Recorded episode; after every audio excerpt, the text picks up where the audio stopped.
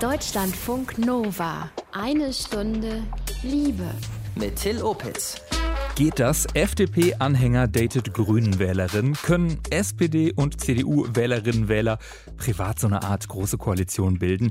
Wie wichtig ist euch die politische Einstellung eures Partners, eurer Partnerin? Also grundsätzlich kann mein Partner auch eine andere Meinung haben als ich.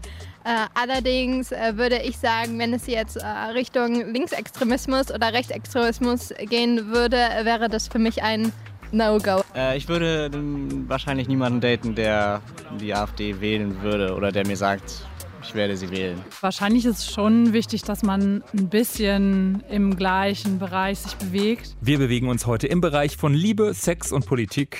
Die Dating-App Tinder hat dazu ein paar spannende Daten erhoben. Plus, ihr hört, wie es war, einen Rechtsextremen zu daten. Und Paartherapeut Erik Hickmann, der liefert Hintergründe, wie, sagen wir mal, politisch diverse Paare auch gut miteinander klarkommen können. Ahoi zu einer politischen Folge Eine Stunde Liebe vor der Bundestagswahl. Deutschlandfunk Nova.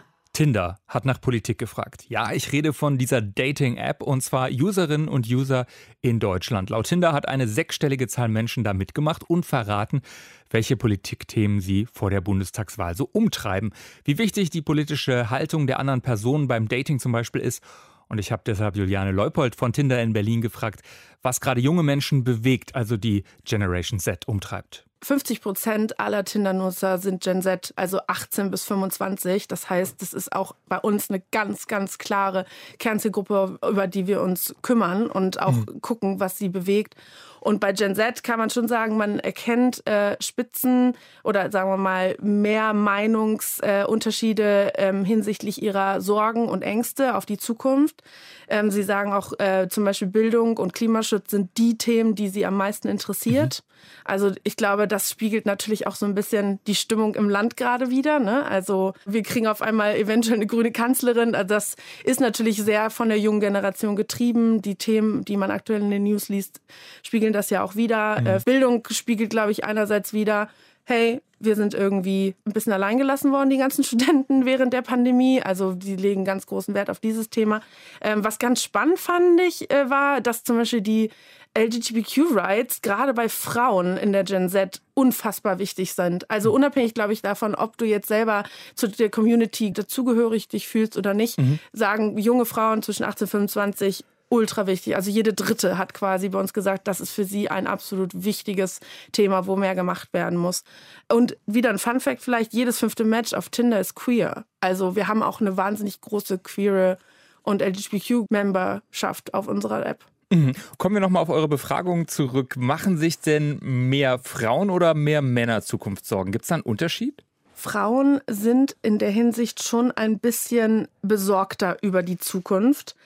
Aber was ich halt schon am krassesten fand, dass die meisten wirklich sagen, also 68 Prozent unserer Mitglieder haben gesagt, ich bin besorgt über die politische Zukunft, was natürlich schon echt ein ordentliches Brett ist. Bei der, bei Frauen, Männern, da bei dem Wert haben wir gar nicht so viel große Unterschiede. Also ungefähr bei, gerade wieder bei Gen Z die größte, so um die 10 Prozent, aber grundsätzlich gibt es da keine großen, unfassbar großen ähm, Unterschiede zwischen Mann und Frau. Ähm, jetzt muss man sagen, ihr habt die Befragung schon im Juli gestartet. Die Zahlen sind sind also jetzt nicht äh, tagesaktuell sozusagen, mhm. sagen ein bisschen was über den Sommer aus.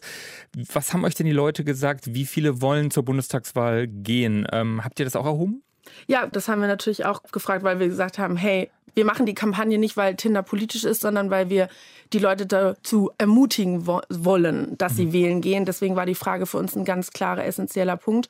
Und 72 Prozent unserer Mitglieder haben gesagt, yo, wir gehen wählen, ähm, was natürlich super ist, schon mal. 21 Prozent sind noch ein bisschen unentschlossen und nur 7 Prozent haben gesagt, äh, nee, ehrlich gesagt bringt das doch eh nichts. Ich hoffe tatsächlich aber, dass wir die ein bisschen aus der Reserve locken können. Okay, it's a match mit dem Wahllokal sozusagen. Ihr verlinkt äh, auch den Wahlomaten in der App. Warum? Soll das einfach so ein bisschen Hilfestellung sein oder was ist die Idee dahinter? Der Wahlomat ist halt einfach das bekannteste Tool, um mal rauszufinden, wen man wählen sollte. Und man muss halt einfach sagen, Deutschland hat ja unfassbar viele Parteien, dass man da vielleicht auch einfach nochmal so eine Hilfe braucht, zu sagen, wo bin ich denn jetzt eigentlich wirklich zu Hause? Deutschlandfunk Nova. Eine Stunde Liebe.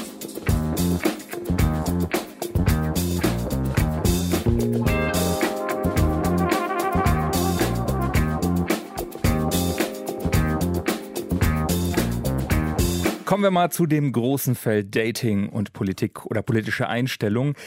Ähm, wie wichtig ist beim Daten die politische Haltung des Dates? Das habt ihr auch gefragt, oder? Korrekt. Natürlich, wir wollen natürlich alle so ein bisschen abklopfen, wie unsere vielleicht zukünftigen Partner oder Flirts so drauf sind. Dadurch, dass wir schon vorher wissen, dass Leute das auf ihre, wir nennen es Bios, also auf ihr Profil bringen, ne, was für Themen sie entsprechend kümmert, wo, ob sie bei Fridays for Futures dabei sind, Black Lives Matter, das sind alles so Trending-Worte, die wir einfach auf, auf Tinder-Profilen sehen, haben wir natürlich gefragt, so hey, bespricht man das dann auch bei einem Date? Mhm. Und ähm, da kam tatsächlich raus ein relativ krasser Wert, dass 74 Prozent der äh, Mitglieder sagen, ma, killt irgendwie den Vibe, also Politik. Natürlich ist es, glaube ich, schwierig beim ersten Date zu sagen, ey, was willst du, grün, rot, gelb, wen auch immer, ähm, sondern ich glaube, das tut man einfach eher subtiler. Ich finde ganz spannend zu sehen, zum Beispiel, was bei uns ganz trending ist hinsichtlich Interessen, ist zum Beispiel so vegan, Vegetarier. Mhm. Und damit, wenn du das fragst, checkst du ja eigentlich schon so ein bisschen den Lifestyle einesjenigen ab, ne? Oder Absolut. so, wie reist du? Zug oder Flug? Kompensierst du deine Flüge? Bist du, hast du ein Auto? Ich persönlich, ich würde sagen, Politik killt in der Hinsicht nicht den Vibe, weil man sowieso abcheckt, wie der andere ähm, beim Date miteinander so, wie, wie man sich auscheckt, aber halt einfach über ganz andere Fragen, als dass man jetzt direkt sagt, welchen Kanzlerkandidaten wünschst du dir? Hm, ist vielleicht auch nicht so die Einstiegsfrage beim Date. Ähm, ich glaube auch nicht. Politik killt den Vibe 74 Prozent. Das bezieht sich auf alle Userinnen und User oder ist das tatsächlich dann auch wieder auf die ganz jungen 18 bis 25 bezogen? Nee, das ist tatsächlich, äh, das sind alle User, ja. Ich würde ja tippen, dass Frauen, denen es wichtiger ist, sozusagen, wie die politische Einstellung des anderen ist. Das Klischee sagt ja so, Männer sind da vielleicht, ja, gucken nicht so auf die politischen Werte, sondern vielleicht auf anderes. Also overall sagt jeder Dritte, sie sollten schon ähnlich sein. Mhm da haben wir tatsächlich auch wieder ein bisschen Unterschiede zur jungen Generation. Also umso älter sie werden, umso liberaler wird man hinsichtlich äh, politischer Einstellungen. Ähm, also im Sinne nicht von äh, liberaler FDP-Style, sondern genau, im Sinne sondern, von, man hey, ist egal, wenn die andere Person da ein bisschen anders tickt. Genau, es ist nicht egal, aber zumindest ich kann es, ich kann es trennen voneinander. Mhm. Aber bei der jungen Generation sind sie ein bisschen schärfer. Da sagen 60 Prozent der Mädels, kann ich, also sollten ähnlich sein tatsächlich. Also die Mädels stechen auch wieder ein bisschen heraus da. Die sind engagierter und den Jungs ist das egal oder was habt ihr da für eine Zahl? Nee, da sind es 30 Prozent. Also ähnlich die wie Hälfte ist aber krass der Unterschied. Ja, das ist schon äh, ein Unterschied, auf jeden Fall, dass die Mädels da sagen. Aber das siehst du auch zum Beispiel, ich glaube, wir haben halt auch gerade einfach so gerade junge Frauen sind gerade und auch diese LGBTQ-Antwort zeigt es ja auch so ein bisschen, ne, dass Mädchen sich sehr krass gerade für bestimmte Themen einsetzen und sagen, hey, du solltest da schon irgendwie den gleichen Vibe haben. Mhm. Ob sie es letztendlich dann beim Date wirklich so darauf ankommen lassen, ich glaube, ähm, da kommt es ja auch wirklich auf einen ganz großen Vibe an, als, als nur über die politische Einstellung. Kriegt ihr eigentlich auch Hate ab, dass da so Leute ankommen und sagen, boah, Tinder, musst, müssen jetzt auch noch Politik machen? Also wir waren jetzt zum Beispiel auf der Unteilbar-Demo mit ein paar Leuten vor Ort mhm. und wir haben unfassbar gutes Feedback bekommen, weil ich glaube, ähm, es ist auch einfach wichtig und da gibt es auch inzwischen äh, Studien drum, dass man als Unternehmen einfach sich gar nicht mehr so raushalten sollte. Und wenn wir da helfen können, ist es super. Sagt Juliane Leupold, Pressesprecherin von Tinder. Die Dating-App, die wirbt fürs Wählen gehen zur Bundestagswahl. Die Tinder-Aktion ist Teil der Kampagne Unmute Now, die junge Menschen in puncto demokratische Teilhabe empowern will. Deutschlandfunk Nova. Eine Stunde Liebe. Stell dir vor, Du bist deutsch, schwul, schwarz, Anfang 20 und du hast ein Date mit einer Person, die der rechtsextremen NPD anhängt. Klingt vielleicht schräg, ist ihm hier aber genauso passiert. Ich habe mal vor ein paar Jahren so einen Typen gedatet, wo im Nachhinein rausgekommen ist, dass er Nazi gewesen ist das ähm, ist halt, hat sich so geäußert, dass ich mal bei ihm zu Hause gewesen bin, habe mal seinen Bücherschrank gesehen und damals war gerade dieses Buch von Thilo Sarrazin, Deutschland schafft sich ab, ein ziemlich kontroverses Thema überall in den Medien. Und äh, dann habe ich ihn halt gefragt, wie das dazu kommt, dass er dieses Buch da halt stehen hat. Und er hat dann halt mehr oder weniger erzählt, dass ähm, dieser Sarrazin damals wirklich 100% das äh, wiedergegeben hat, was er denkt. Und ähm, dann kam dann halt wirklich so auch raus, dass er halt wirklich ein extrem rechtes Gedankengut hat. Also er ist halt auch einer von diesen Menschen, die man vielleicht so als Wendeverlierer bezeichnen würde. Und ähm, er war dann halt auch wirklich so drauf, dass er gesagt hat, dass er eigentlich auch äh, selber überlegt, in die Politik zu gehen, weil er sich halt mit vielen Politikern so nicht irgendwie identifizieren kann. Deswegen hatte er dann auch überlegt, sich damals ähm, bei der, für die NPD aufstellen zu lassen. Und ich bin halt wirklich von einer Ohnmacht die nächste gefallen. Und vor allem halt ist das Ding, ich bin halt eine nicht weiße Person und ähm, war dann auch so total überrascht und habe dann auch zu ihm gesagt, so, was willst du denn von mir, wenn du wirklich so einen Gedankengut vertrittst? Und dann meinte er halt, dass ich in seinen Augen ein guter Deutscher bin. Und da war ich halt irgendwie auch so total perplex, weil ich auch überhaupt nicht wusste, wie ich das irgendwie einzuordnen habe. Ich meine, ist sowas ein Kompliment, wenn man das von so einer Person hört. Und zum anderen war es aber auch so, dass ich mir auch gedacht habe, okay, ist das irgendwie krass, dass ähm, er mir trotz seiner, ich sag jetzt mal, seiner merkwürdigen Welteinstellung trotzdem das Deutschsein nicht abspricht. Ne? Und ich habe dann aber wirklich auch nach und nach gemerkt, dass mich das halt wirklich stört. Also wir haben dann auch irgendwie teilweise echt schöne Nachmittage verbracht und so, aber wenn wir dann irgendwie zusammen Tagesschau geguckt haben oder so und dann irgendwelche Themen aufkamen, die irgendwie was mit Rassismus oder Menschen aus dem Ausland zu tun hatten, dann ist es halt immer irgendwie ganz schnell so eskaliert die Situation und wir haben uns dann auch wirklich immer so gestritten und das war auf jeden Fall echt mal ein sehr, sehr unschönes Gefühl. Und ich habe dann auch recht schnell gemerkt, ich kann mit sowas nichts anfangen, weil ich hatte früher so eine, so eine Phase, wo ich halt überlegt habe, okay, ähm, wenn man Toleranz einfordert, ähm, dann sollte man selbst ja auch tolerant sein. Aber ich habe dann auch relativ schnell gemerkt, dass das zwar in der Theorie eine schöne Ansicht vielleicht ist, aber in der Praxis nicht für mich funktioniert. Und ähm, ja, habe dann auch äh, deswegen auch relativ schnell das Ganze noch wieder aufgegeben, weil ich auch einfach gesagt habe, so das kann ich einfach nicht mit mir vereinbaren. Queer sein und rechtsextrem, das geht offenbar für einige Menschen zusammen. Beziehungsförderlich war das am Ende in diesem Fall aber nicht. Eine Stunde Liebe. Es gibt viele Paare, die reden gar nicht über Politik. Da wissen beide voneinander nicht, was wählt der andere überhaupt. Aber wie ist das bei euch? Wie stark checkt ihr Dates oder Partnerinnen auf ähnliche politische Attitudes? Wie ähnlich oder anders darf, soll die politische Meinung sein? Das habe ich euch in Köln gefragt. Wie wichtig ist Politik für die Liebe? Sehr wichtig. Naja, weil das Werte sind, die man vertritt. Also ich würde nicht sagen, dass das eine Voraussetzung ist, dass man jetzt kategorisch irgendwie sagt, dass man die äh, gleichen politischen Einstellungen haben muss. Aber ich glaube, es hilft. Ich habe auch eine Freundin und wir sind uns jetzt bei Weitem nicht überall einig, aber haben beide schon eine gleiche Grundeinstellung. Und ich ja, würde sagen, dass das gut ist für eine Beziehung. Aber ich finde, man kann auch offen für einen Diskurs mal sein und äh, man muss nicht immer auf dieselbe Meinung kommen. Solange die Grundwerte nicht äh, komplett abweichen voneinander, finde ich, man kann da auch anderer Meinung sein. Es ist jetzt vielleicht nicht notwendig, dass man das Gleiche wählt, aber wenn jemand so vom komplett gegenüberliegenden politischen Spektrum kommt, dann gibt es wahrscheinlich auch ganz viele andere Probleme und dann finde ich das gut, wenn Leute das können, aber es ist natürlich schwierig. Wenn, wenn eine Person konservativ ist, dann weiß ich auch einfach, dass unsere Lebensstile nicht zusammenpassen und ja, dass das äh, wahrscheinlich auf nichts hinauslaufen äh, würde. Ja, läuft das in der Regel auf nichts hinaus, wenn wir keine gemeinsamen politischen Werte haben?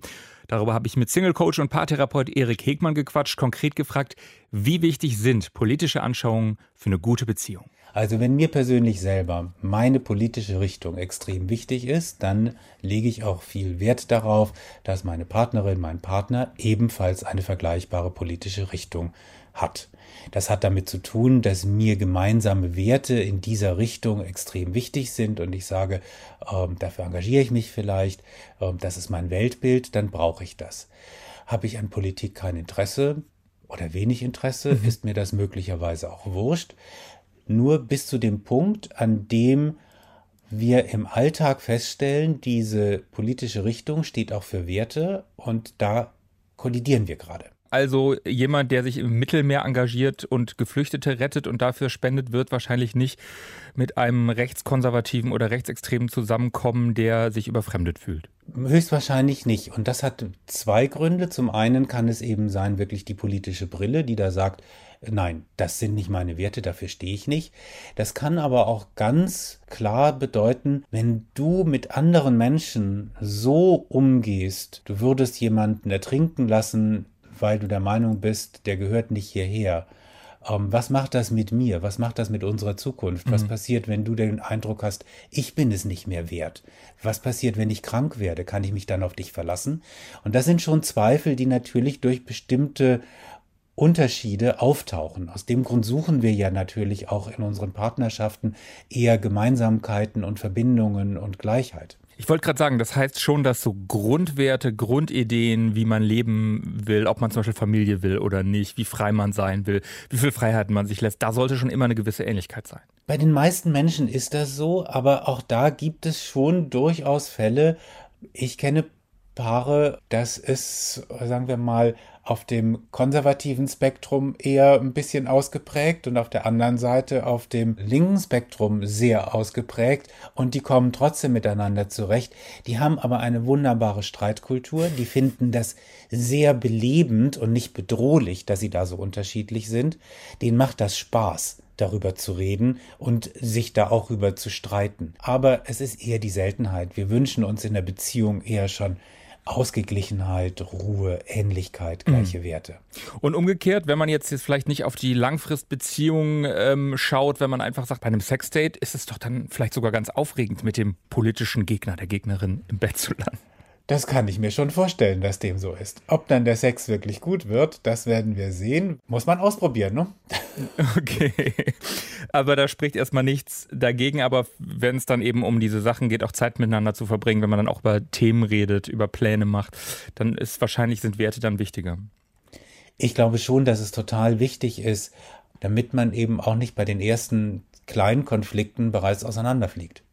Und ähm, Befragungen von Parship und aktuell auch von Tinder, die zeigen ja, dass es vor allem jungen Erwachsenen, also jetzt Leuten unter 30, sehr, sehr, sehr wichtig ist, dass er sie non-binär äh, politisch ähnlich tickt. Also dass man so nach den politischen Haltungen sucht, die man auch selber hat, die, oder dass man sagt, das ist wichtig. Ist das so ein Generationending?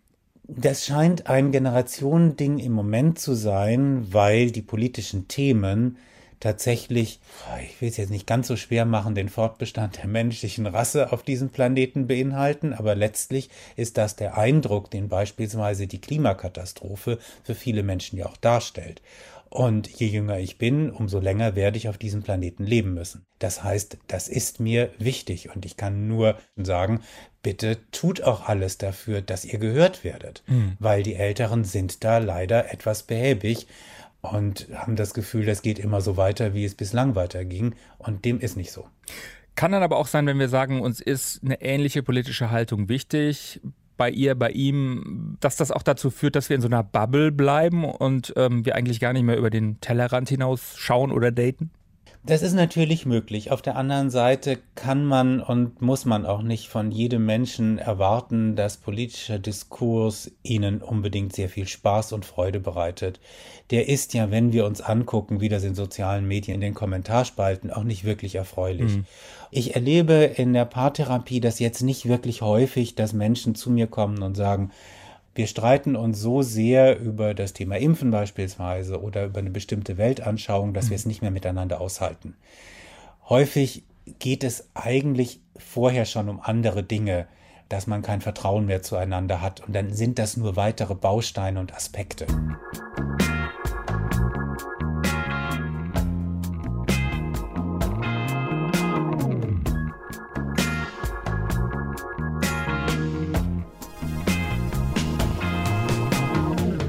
Zahlen, die sind schon eindeutig. Äh, obwohl es verschiedene Befragungen sind, Frauen ist die politische Haltung des Partners des Dates wichtiger als Männern.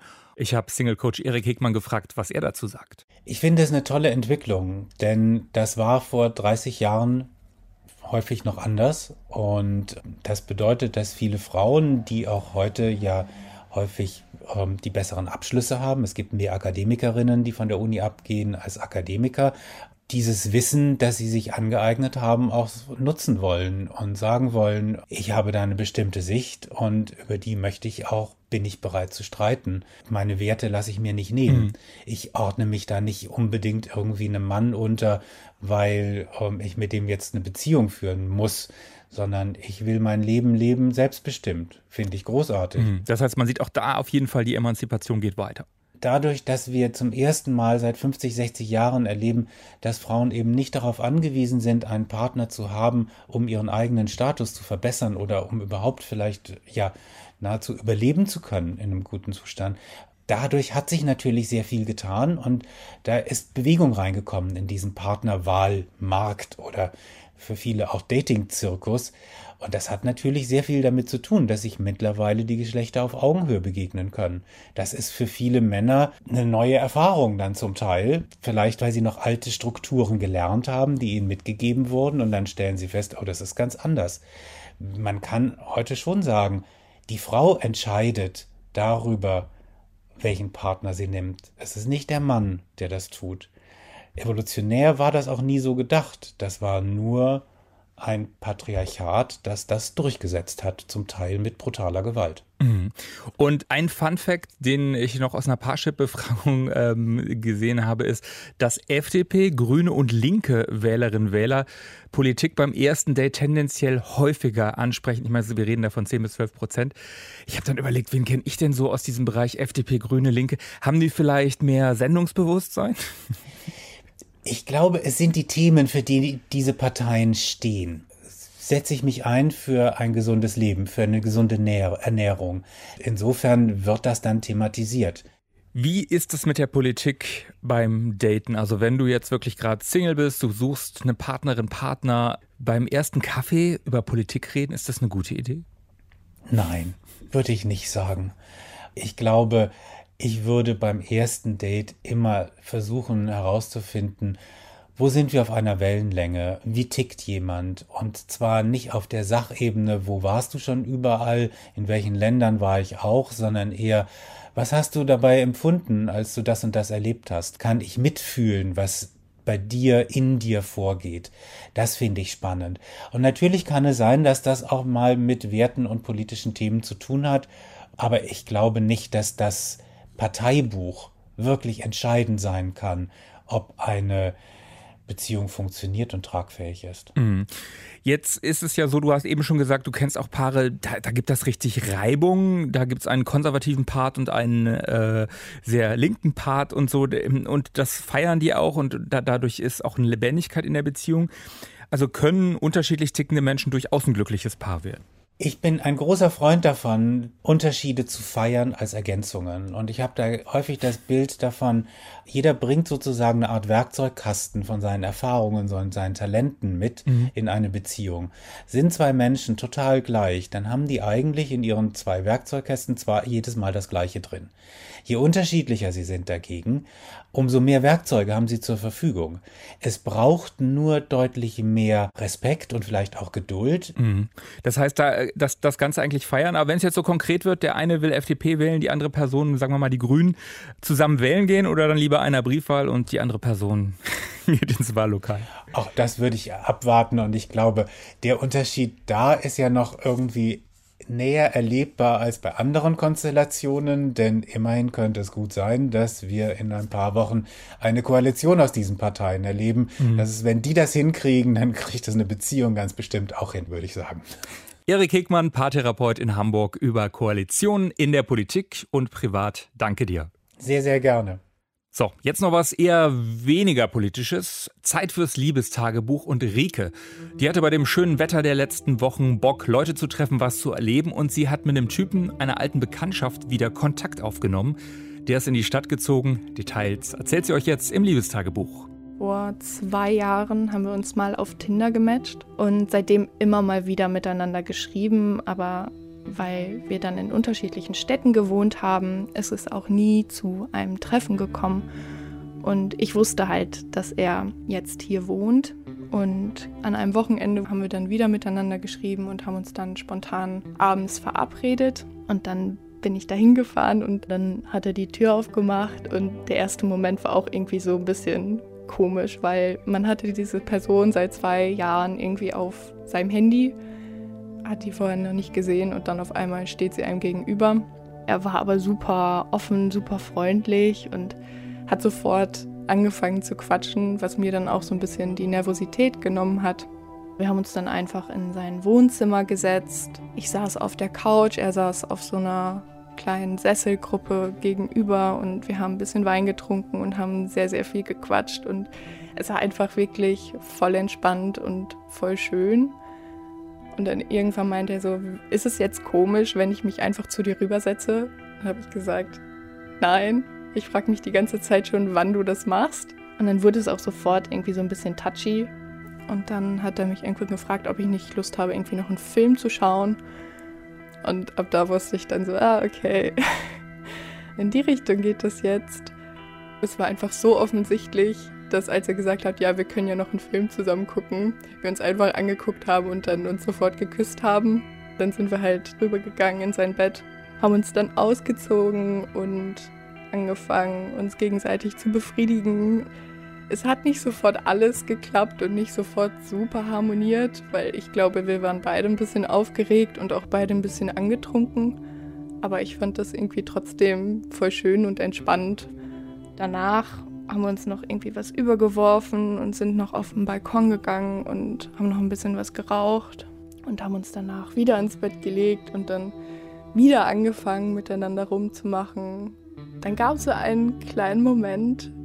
Er hatte halt angefangen, mich so ein bisschen zu fingern und es war alles super langsam und wir haben irgendwie voll aufeinander Acht gegeben und dann war es aber dann auf einmal so, dass er dann in mir drin war ohne Kondom. Und das mache ich eigentlich wirklich nicht. Und das war dann in dem Moment erst total schön. Und dann hatte ich so einen kurzen Moment, wo ich so gedacht habe, so fuck nein. Und habe das dann auch gesagt. Und dann war er auf einmal auch plötzlich wieder so, oh ja, scheiße. Dann haben wir ein Kondom genommen und dann mit Kondom miteinander geschlafen. Das Gute war, dass es halt noch gerade dann so am Anfang war. Und ich glaube, wenn wir weitergemacht hätten, wäre der Punkt zu sagen, so können wir doch bitte kurz aufhören und ein Kondom benutzen. Das wäre dann immer schwieriger gewesen. Und deswegen war es doch schon ganz gut, dass ich dann gesagt habe, so kurz Stopp. Im Nachhinein habe ich mich aber trotzdem irgendwie über mich selber geärgert und habe da auch noch ein bisschen drüber nachgedacht und ihm dann auch noch ein paar Tage später geschrieben, dass wenn wir uns wiedersehen, dass das ohne Kondom auf keinen Fall nochmal passieren wird, weil ich mich da nicht wohlfühle und auch nicht diese Erwartungshaltung irgendwie aufbauen will, so von wegen, jetzt ist es fast einmal komplett ohne Kondom gewesen und dann ist die Hemmschwelle, dass wir das, das nächste Mal ohne Kondom machen, viel niedriger und das wollte ich halt auf gar keinen Fall. Da kam dann voll die gute Antwort, dass er auch froh war, dass ich dann in dem Moment diesen rationalen Augenblick hatte. Spaß ja, aber safe. Danke Rike für dieses Liebestagebuch. Sie heißt in echt anders. Und das war eine Stunde Liebe für diesmal. Abonniert uns gerne in der Audiothek-App von ARD oder Deutschlandradio, bei iTunes, Deezer oder Spotify. Ich bin Till Opitz. Feedback, Themenwünsche nehmen wir an. Mail at deutschlandfunknova.de. Danke für eure Neugier. Ahoi. Deutschlandfunk Nova. Eine Stunde Liebe. Jeden Freitag um 20 Uhr. Mehr auf deutschlandfunknova.de.